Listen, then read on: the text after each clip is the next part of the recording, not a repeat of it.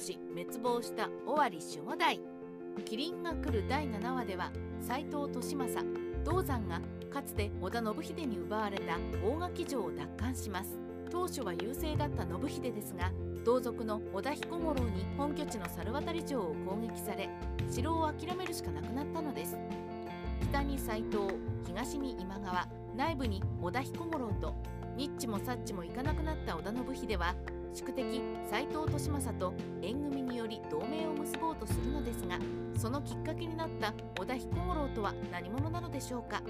尾張下四郡の守護代清須織田家に生まれる織田彦五郎は通称で本名は織田信友といい尾張下四郡を支配する清須織田家に生まれました。本来織田家は守護のしばしの代官でしたが戦国の世で主君のしばしが弱体化。尾張は尾張上四郡を支配する岩倉織田家と下四郡を支配する清須織田家に分裂していました。清須織田家は傀儡の守護として柴吉宗を報じています。織田彦五郎は織田達勝の後を継いで守護代になりますが尾張下四郡の実質的な支配者はすでに清須織田家でもなくなっていました。尾張の実権は両校の対馬熱田を抑えた配下の清須三奉行の一人織田壇上の中家の織田信秀に移っていたのです。先代の当主の織田達勝は上り城主の織田信秀に協力していましたが信秀が加納口の戦い小豆坂の戦いで相次いで敗れさらに斎藤氏に攻められた大垣城の救援に向かうと織田彦五郎は中心堺大前の進言に従い信秀不在の猿渡城を攻めたのです。信秀側の平手正秀の終戦で一度は和睦。織田彦五郎は堺大前堺仁助川尻余一のような名称を仕立てて猿渡城を攻撃。帰還した信秀はこれを防ぎますが戦いは一進一退になります。信秀は平手正秀を交渉役に立て翌年天文17年1548年の秋に和睦します。この後清須織田家と織田壇上の中家の関係は小康状態になりますが織田信秀が天文22年に死去してうつけと評判の織田信長が家督を継ぐと彦五郎は信長の弟の織田信勝を支持し信長に戦いを挑むことになります。足津の戦いで敗北。堺仁助を失う。信長が家督を継ぐと早速尾張に動揺が走ります。織田信秀に従っていた鳴海城主山口則次則吉不死が駿河の今川義元に寝返り信長と則吉の間で赤塚の戦いが勃発したのです。信長は800ほどの軍勢を率いて戦いますが痛み分けになり即日名古屋城に引き上げます。これを見て清州の酒井大善が同僚の酒井仁助川尻余一織田三味と図り信長サイドの松葉城と深田城を攻略。織田伊賀の神と織田信次を人質にしました。なんだか織田彦五郎の影が薄いですがこの頃には清須織田家の実権は酒井大善に握られていたようです。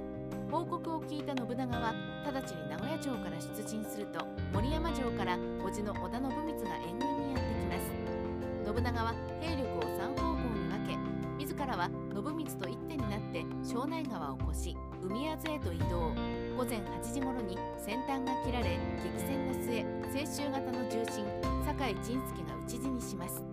その首は中条家忠と柴田勝家が2人がかりで取ったそうなので酒井は相当な豪のものだったのかもしれません。50名余りの手勢を失った清須方は松葉城と深田城に籠城しますがここも数時間の激戦で陥落し清須方の軍勢は城を明け渡し逃げて行きます。勢いに乗った信長はそのまま清須城下の田畑をなぎ払い悠々と引き上げていきました。守護柴吉宗を殺害し窮地に陥る。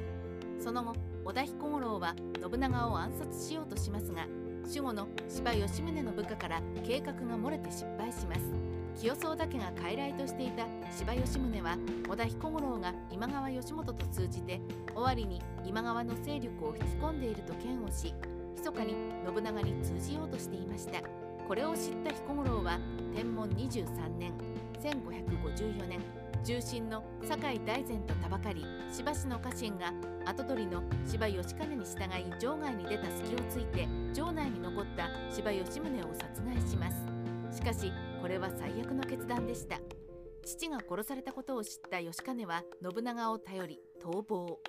信長はこのチャンスを逃さず義兼を保護し織田彦五郎を主君殺しの大逆人と罵倒して討伐の軍を起こすのです。柴田勝家に安食で大敗。天文23年7月18日。その頃織田信勝に属していた柴田勝家が信長に合流して清須に出陣します。しかしどうして信長と利害が対立する柴田勝家が清須に攻め込んだのでしょうか。これはどうやら織田信勝が弔い合戦の主導権を信長に握られるのを恐れたためと推測されます。早い話がたとえ傀儡でも主君を殺すのはこの段階ではまずかったんですね。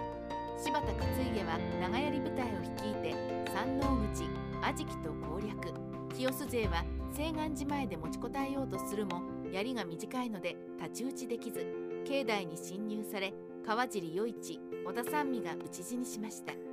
清宗岳を支えてきた重臣はこれで酒井大善だけになります。織田信光に騙されて清洲城を失い自害。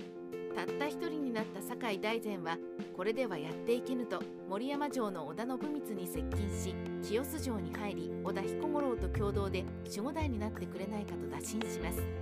信光は二つ返事で承諾し決して約束を違えないと誓約書を出し清洲城の南櫓に入りますが同時に信長にも取引を持ちかけていました。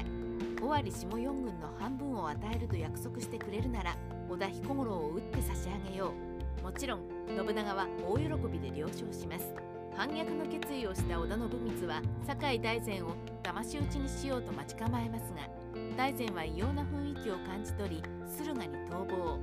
それを知った信光は清洲城にいた彦五郎を主君殺しとなじり追い詰めます。もう逃げられないと悟った彦五郎はおとなしく腹を切り死亡しました。この時清宗だけは滅亡したのです。戦国時代ライターカワウソの独り言。織田彦五郎は清宗田家の当主ながらその実権は小守護代の酒井大善に握られた傀儡だったようです。確かに資料を見ても織田彦五郎の名前はあまり出てきません。でも一応守護代家のトップにいる以上一切私は関係ありませんとはいかないでしょう。最終的に爪腹を切らされたのは仕方ないでしょうね。